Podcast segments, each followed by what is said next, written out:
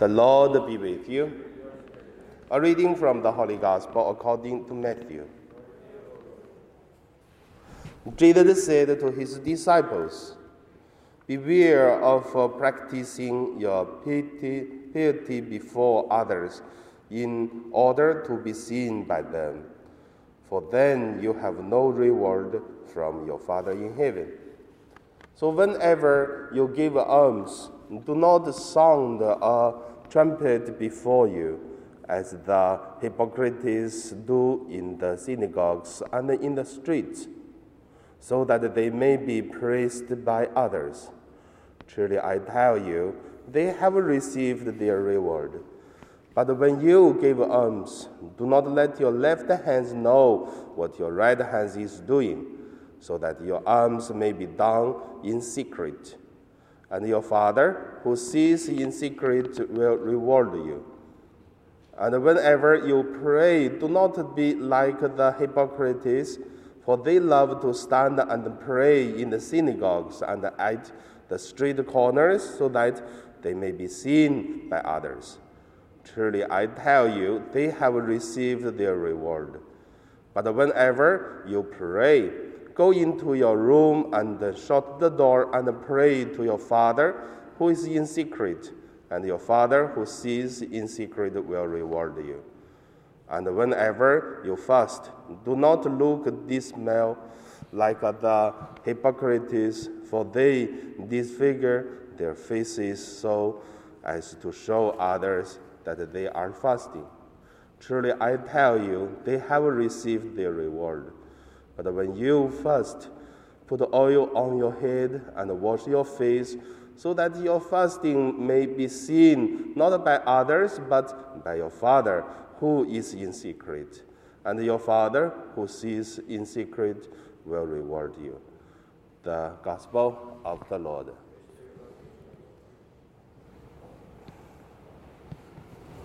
So today, my meditation based on the gospel, namely it, uh, the old path to the new. The first, let us look at uh, the Old Testament Elijah to Elisha. Today, the first reading, we can see Elisha started to get the power and the mission, and also the uh, the God and also give uh, power to Elisha. And that is why Elisha said, Where is God of uh, Elijah? Because God is, uh, has God's mission. God do God's mission, but the people just uh, try to following God. Even there is something old, I'm always ready and prepared to serve the new. Because whatever the new, whatever the old, it is also from God. Always God alone. And also look at the Old Testament. I would say Catholic, it is new. And uh, the Jewish is old. Because uh, the Catholic spirituality the religions is basing on the Jewish traditions. Today, until a lot of things we are doing, it is the Jewish tradition.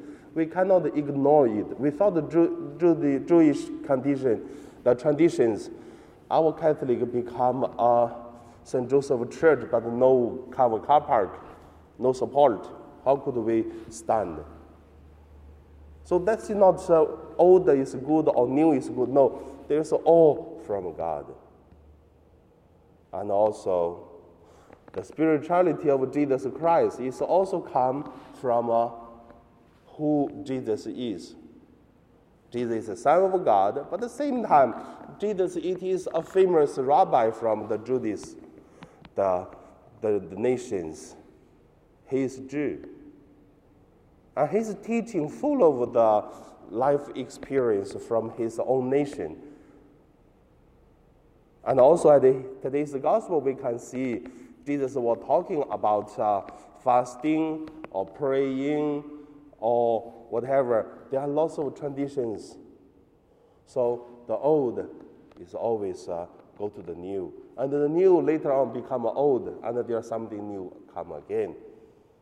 But for whatever, it's God's alone. It's God's mission. It's God's way. Whatever Elijah, whatever Elisha, they are God prophets. And also, we have to know they are the prophets in our Catholic Church, but they are great ancestors of the Jewish uh, nation. They are storytelling to their children. There's Elisha, Elijah, David, Abraham. That's their famous heroes. Like when we talk about our own ancestors, famous people, but still want to say they are God's people. So that is what uh, today's gospel telling us. Secret or opening. It's not a secret is good, opening is not good, but whether it's suitable to do it. For our own good, then we do not uh, put into the opening uh, situation. We are not uh, loudly tell others. But same, when Jesus was preaching, he's not preaching in his own bedroom. What did he go? He went to the beach. He even standing on the boat. And then he even go to the crowd to preach. And also, today, the first reading, we can see that uh, Elisha, why he separated the river of the Jordan? Why doesn't he make miracles in his own yard? Do not anyone see? Because he just got his mission, and he wanted people to see. Elijah left, but I'm still here. I'm still doing God's mission. God is still here. Where is God of Elijah? Uh, Elijah. Then he separated the river and he walked through. Not because for his convenience to walk through the Jordan. You can get many ways to go to another side of the river. But he do that in the public. Why? To show off himself? It's not. He's only want to do his mission, which is he received, just received a few moments ago from Elijah. So from all this on, we can see whatever Old Testament, New Testament, there's always God alone, God's mission. We are serving that. We are living that. And also that is uh, the, the weak part of our Catholic. We are not good of doing promotion of something.